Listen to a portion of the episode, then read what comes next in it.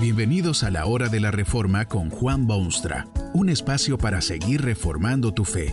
Este podcast es patrocinado por la casa editorial Poema Publicaciones, tu primera opción para libros centrados en el Evangelio, para cada rincón de la vida. Para ver los nuevos libros de este mes, visita nuestra página www.poema.co.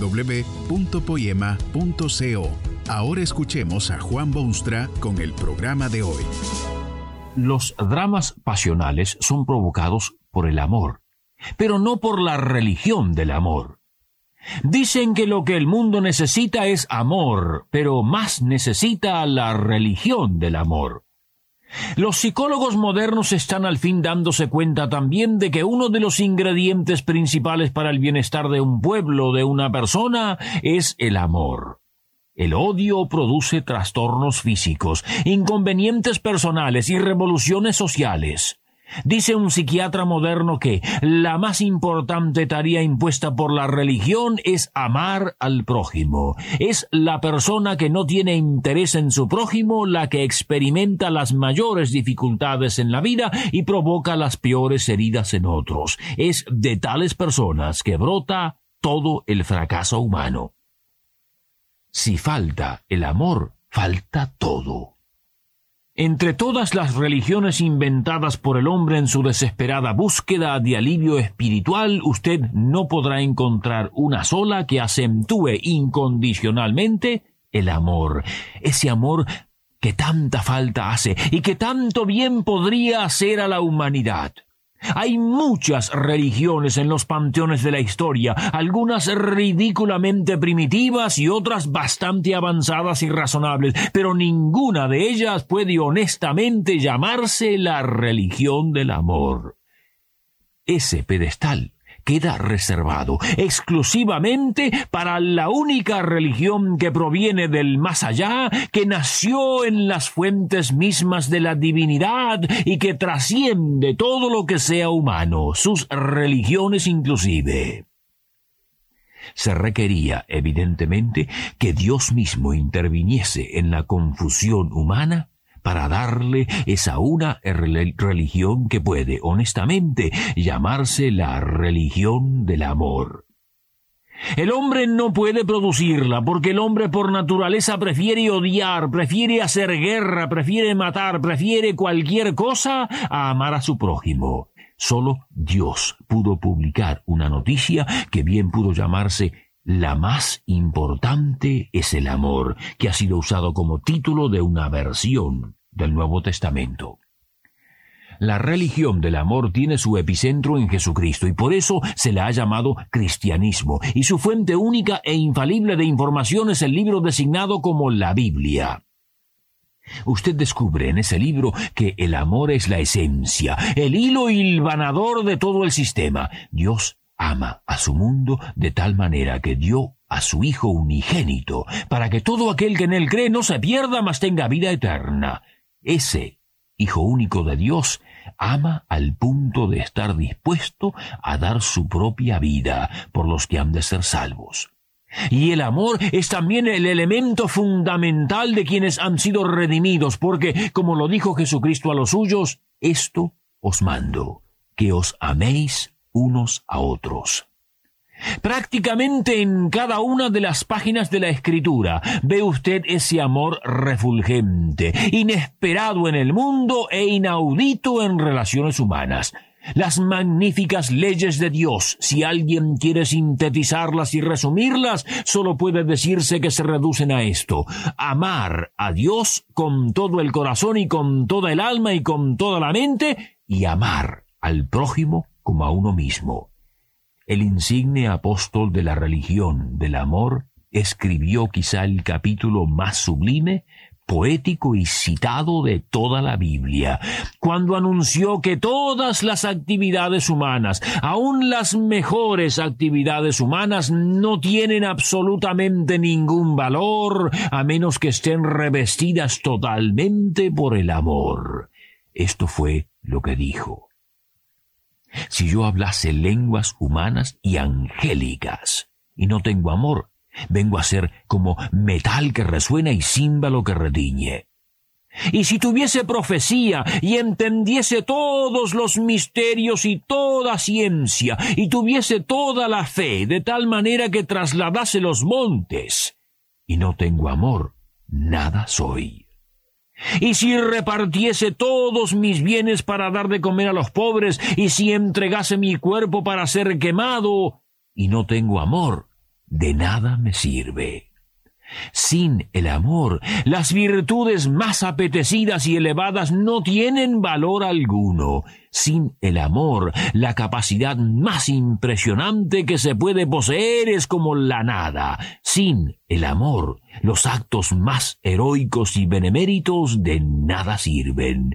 Usted ve que no es sin razón que la de Jesucristo sea llamada la religión del amor. El amor desplaza lo negativo de la vida, lo reemplaza, lo extingue completamente. Se cuenta la historia de un riquísimo miembro de la nobleza italiana que se había cansado de la vida. Tenía todo lo que se puede apetecer y soñar, salvo la felicidad y contentamiento. Se dijo a sí mismo Estoy cansado de la vida, iré al río y cometeré suicidio. Al caminar hacia el lugar seleccionado, notó una manecita que le tiraba de los pantalones. Volviendo sus ojos, vio la figura demacrada y pálida de un niñito hambriento que le suplicaba Somos seis en mi familia, señor, y nos estamos muriendo de hambre. El noble pensó para sus adentros ¿Por qué no he de ayudar a esta mísera familia? No cabe duda que tengo los medios de hacerlo siguió al intruso pequeñuelo y descubrió una escena de verdadera miseria, enfermedad y agonía. Abrió su cartera, la vació ante aquellos ojos mendicantes y les dijo Volveré mañana y compartiré con vosotros todas las buenas cosas que Dios me ha dado en increíble abundancia. Se fue de allí felicísimo de corazón y no pensó más en cometer suicidio, sino en amar al prójimo, el amor desplaza el egoísmo, aplasta el orgullo y arrasa con los problemas humanos. El amor es también cosa natural para el hombre que llega a los niveles que Dios le tiene asignados. Fue creado a imagen y semejanza de Dios, y la Biblia dice que Dios es amor. Se deleita en amar y en la ternura y en demostrarlo. Cierto es que esa imagen se ha perdido en parte, ha sido manchada o hasta borrada quizá, pero cuando se restaura, vuelve el amor a ser cosa natural. Cristo puede renovar y transformar de ese modo. Fue Él quien dijo a los suyos estas extraordinarias palabras. Un mandamiento nuevo os doy, que os améis unos a otros, como yo os he amado, que también os améis unos a otros. En esto conocerán todos que sois mis discípulos, si tuviereis amor los unos con los otros. Para el creyente genuino, amar es la orden de su maestro, pero también su más ardiente deseo personal. Será difícil quizá porque las viejas costumbres no se quitan tan fácilmente. Hasta es posible que uno no tenga la capacidad de amar por sus propios medios, dado el largo tiempo en que no ha puesto en práctica esa forma de ser.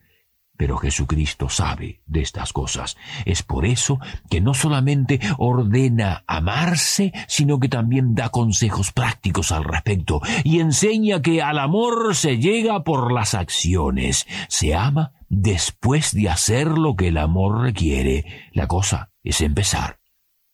Jesús dice, amad a vuestros enemigos. Y apenas parece posible semejante cosa. Efectivamente, amar al enemigo puede ser por lo menos difícil. Pero Jesucristo aconseja también lo siguiente. Bendecid a los que os maldicen, haced bien a los que os aborrecen, y orad por los que os ultrajan y os persiguen. ¿Sabe lo que esto significa en términos prácticos? Allí hay un vecino suyo que es un desastre. No hace otra cosa que quejarse y maldecir a los demás y ser molestia para medio mundo.